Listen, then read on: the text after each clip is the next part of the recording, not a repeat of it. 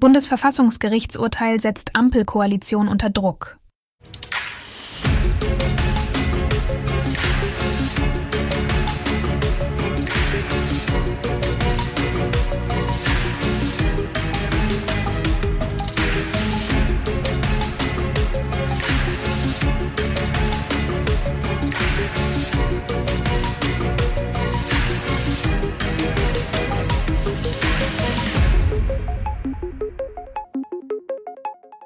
Das Bundesverfassungsgericht verbietet Verschiebung von Corona-Mitteln in den Klima- und Transformationsfonds.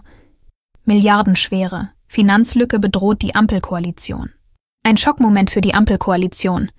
Das Bundesverfassungsgericht hat der Regierungskoalition untersagt, Mittel, die für die Bekämpfung der Corona-Krise vorgesehen waren, in den Klima- und Transformationsfonds zu verschieben. Die Folge ist eine milliardenschwere Finanzlücke, die viele Vorhaben bedroht. Die Reaktion von Robert Habeck, dem grünen Wirtschaftsminister, verdeutlicht das Ausmaß des Problems. Denn die Tragweite des Gerichtsurteils erfordert nicht nur eine Neuaufstellung des Haushalts für das kommende Jahr, sondern auch einen neuen Wirtschaftsplan für die nächsten drei Jahre, der ohne die nun gesperrten 60 Milliarden Euro auskommen muss. Subventionen, insbesondere für die Chipindustrie, stehen auf dem Prüfstand und ein drastischer Sparkurs könnte nicht nur die deutsche Wirtschaft, sondern auch den Wohlstand des Landes beeinträchtigen. Kritiker sehen die grünen Ideologien in einer Sackgasse. Das Bundesverfassungsgerichtsurteil setzt nicht nur die Ampelkoalition unter Druck, sondern fordert auch eine breite Diskussion über die Zukunft der deutschen Finanzpolitik. Eine Reform der Schuldenbremse scheint unausweichlich, um die kommenden Herausforderungen erfolgreich zu bewältigen. Es ist an der Zeit, dass sich die Regierungsparteien von persönlichen Zielen lösen und sich wieder auf das Wohl des Landes konzentrieren. Andernfalls könnte der entstehende Schaden größer sein, als es sich derzeit vorstellen lässt.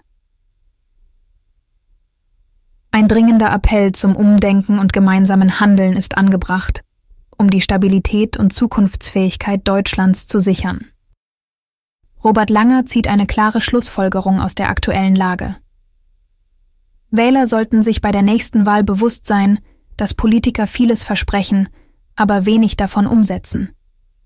Dieser Herausforderung können wir nur gemeinsam begegnen, und dazu müssen auch wir Wähler kompromissbereit sein. Persönlich werde ich meine Handlungen nicht blind einem bestimmten Politiker oder einer Partei überlassen.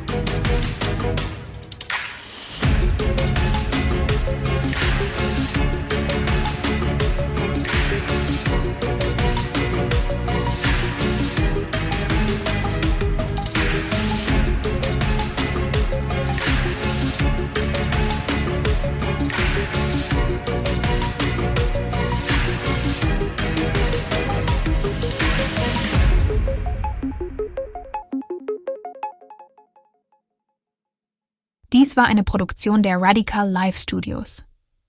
Nicht vergessen, folgt uns auf Spotify oder Apple Podcasts.